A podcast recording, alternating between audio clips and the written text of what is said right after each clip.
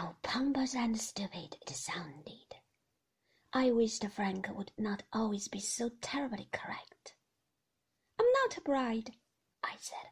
I did not even have a proper wedding. No white dress, or orange blossom, or trailing bridesmaid.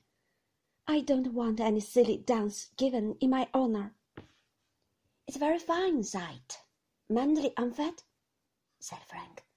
You'll enjoy it, you see. You won't have to do anything alarming. You just receive the guests, and there's nothing in that. Perhaps you are giving me a dance? Dear Frank, I loved his little solemn air of gallantry. You shall have as many dances as you like, I said. I shan't dance with anyone except you and Maxim. Oh, but that would not look right at all, said Frank seriously. People would be very offended. You must dance with the people who ask you. I turned away to hide my smile. It was a joy to me, the way he never knew when his leg had been pulled. Do you think Lady Crowan's suggestion about the Dresden shepherdess was a good one? I said shyly. He considered me solemnly without the trace of a smile. Yes, I do, he said. I think it looked very well indeed. I burst into laughter. Oh, Frank, dear, I do love you, I said, and he turned rather pink, a little shocked, I think, at my impulsive words, and a little hurt, too, that I was laughing at him. I don't see that I've said anything funny, he said stiffly. Maxim came in at the window, Jasper dancing at his heels. What's all the excitement about? he said. Frankie's been so gallant, I said.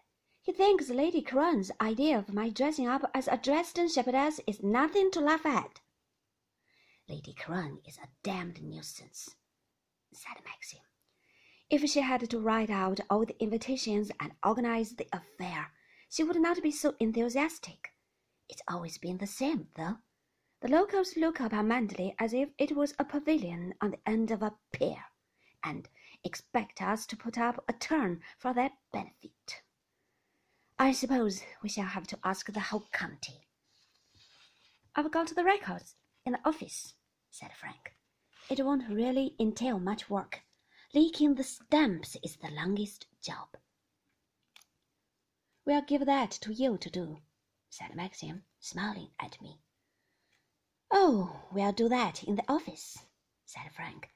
Mrs. De Winter need not bother her head about anything at all. I wondered what they would say if I suddenly announced my intention of running the whole affair. Laugh, I supposed, and then begin talking of something else. I was glad, of course, to be relieved of responsibility, but it rather added to my sense of humility to feel that I was not even capable of leaking stamps. I thought of the writing desk in the morning room, the docketed pigeonholes, all marked in ink by that slanting pointed hand. What will you wear? I said to Maxim. I never dress up, said Maxim. It's the one perquisite allowed to the host. Isn't it, Frank? I can't really go as a Dresden shepherdess, I said. What on earth shall I do? I'm not much good at dressing up. Put a ribbon round your hair and be Alice in Wonderland, said Maxim lightly. You look like it now, with your finger in your mouth. Don't be so rude, I said. I know my hair is straight, but it isn't as straight as that. I tell you what, I'll give you and Frank the surprise of your lives, and you won't know me. As long as you don't black your face and pretend to be a monkey, I don't mind what you do, said Maxim. All right, that's a bargain, I said. I'll keep my costume a secret to the last minute, and you won't know anything about it. Come on, Jasper, we don't care what they say, do we? I heard Maxim laughing as I went out into the garden, and he said something to Frank which I did not catch.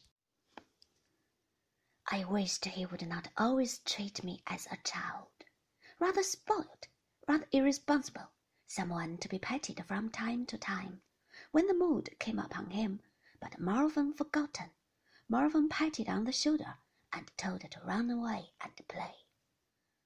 I wished something would happen to make me look wiser, more mature. Was it always going to be like this? He away ahead of me, with his own moods that I did not share, his secret troubles that I did not know. Would we never be together, he, a man, and I, a woman, standing shoulder to shoulder, hand in hand, with no gulf between us? I did not want to be a child. I wanted to be his wife, his mother. I wanted to be old.